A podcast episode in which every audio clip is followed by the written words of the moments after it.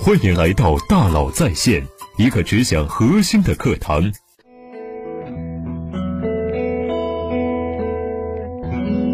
你好，欢迎来到大佬在线。一九九九年，我的朋友从北京坐火车到上海，去微软面试。从早上九点半一直持续到下午四点半，他在会议室里经过了六轮面试，每个面试官都考验他一个小时，从技术理解、智商测验，再到英语考核，把他折腾得死去活来。最后第七个人是时任微软中国总裁唐骏。一个小时过后。他站起来，握着我的朋友的手说：“恭喜你加入微软。”那是他第一次意识到面试的疲惫，也是他第一次意识到招聘是件极其重要的事情，要重视，要谨慎。人才是企业重要的资产，甚至是唯一的资产。人招对了，事半功倍；人招错了，事倍功半。这么多年下来，我和很多企业家高管交流，也结合自己的经历，有了一些经验。有几条心法分享给你。很多人觉得呀，这有什么好说的？新人当然不能去招聘新人呢。但是你问问自己，或者看看身边的其他人，有没有这样的现象？一个副总裁或者总监上午报道，下午就代表公司去招人。在创业公司，尤其是互联网创业公司，这种现象非常严重。他熟悉公司业务吗？理解公司价值观吗？知道应该招什么样的人吗？几次之后啊。公司价值观就被掺水稀释了，团队的战斗力也减退了，那怎么办呢？魏哲给我讲了一个故事，他作为总裁刚刚加入阿里的时候，和马云交流过自己的权限。魏哲问马云：“我批多少付款？你需要确认一下。”马云让他自己决定，如果吃不准，一百万找也行，一个亿找他也行。这话的意思就是我信任你，财务完全授权。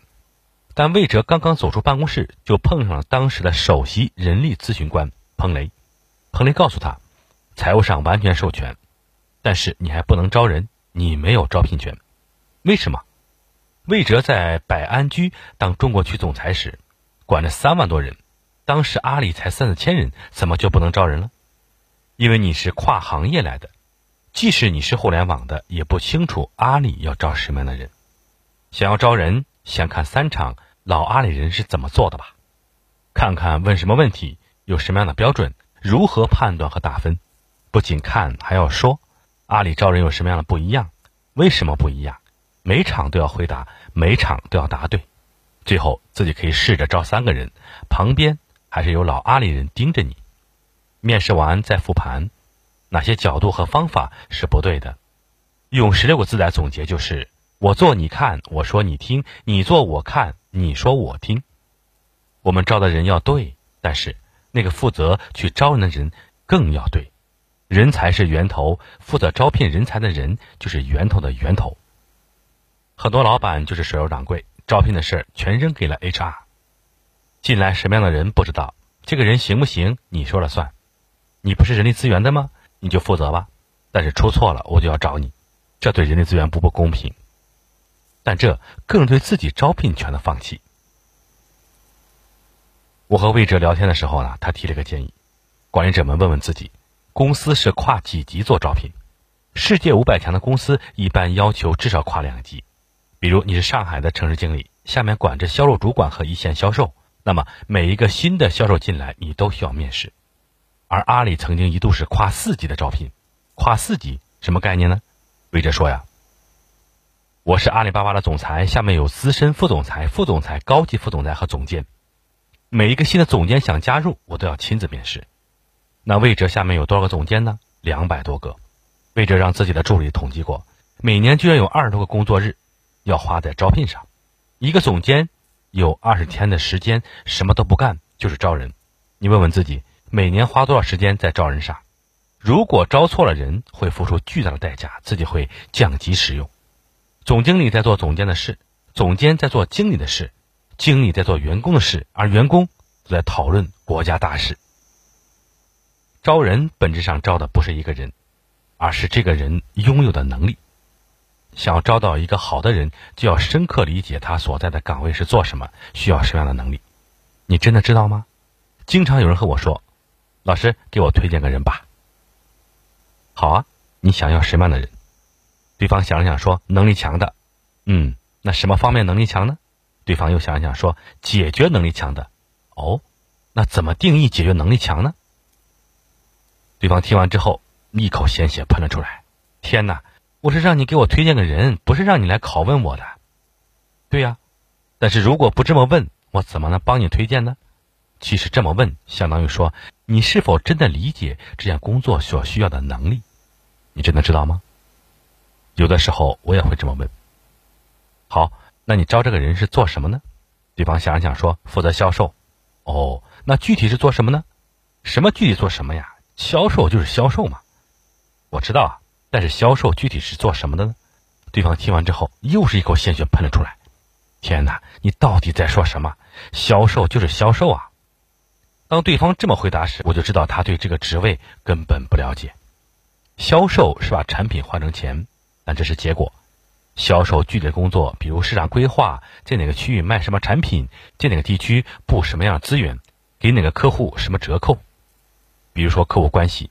每天拜访几个客户，怎么促成合作？怎么维系客户？比如费用管理，吃饭请客的预算是多少？报销的范围是多少？什么样的费用需要例外审批？其实这么问呢，相当于说你真的懂你自己的业务吗？你真的知道吗？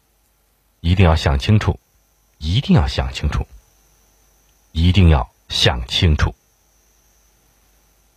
提出好问题，不断追问细节，是在面试过程中要做的事情。什么不是好问题？只给的问题都不是好问题。比如说，你的解决能力强吗？对方一定会说强啊，太强了。这是放弃判断一个人的权利。那什么是好问题呢？能用过去的经历证明你的能力的问题。比如说一个你解决重大问题的项目吧，介绍你担当的关键角色。再比如，你的决定导致过公司的重大损失吗？你是怎么做的？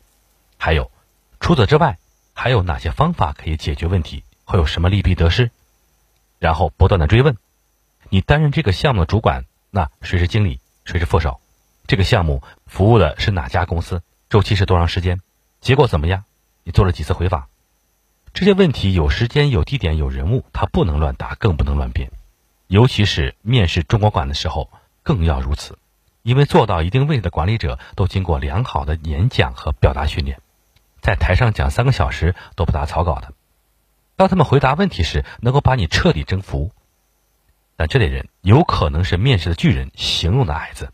你要做的就是掘地三尺，追问细节，把他从天上拽回到地上。怕就怕在，他说他去西天取经，你以为他是唐三藏、孙猴子、猪八戒和沙和尚，哪怕是白龙马呢？但是他可能只是路上那根扁担。好，我们来总结一下。找人是天底下最难的事情。乔布斯说过：“我过去常常认为一名出色的人才能顶两名平的员工，现在我认为能顶五十名。我大约把四分之一时间用于招聘人才。”雷军说过：“为了找到合适优秀的人，他不是三顾茅庐，是三十次顾茅庐。人才是企业重要的资产，甚至是唯一的资产。人才是源头，负责招聘人才的人是源头的源头。”不要让新人招聘新人，不要全交给 HR，要深刻理解业务，要追问细节。但除了这些，应该还有最基本的一项原则：我们找的人可以外向，可以内向，可以激动，可以平静，但是不是能信任？是不是能合作？是不是能真诚？这些是更基本、更重要的东西。希望你能找到合适的人。企业唯一的产品也是人。祝愿良将如潮。欢迎你加我微信幺三五二五五幺六六二九来领取试点商学院的精彩内容。感谢您的收听，咱们明天见。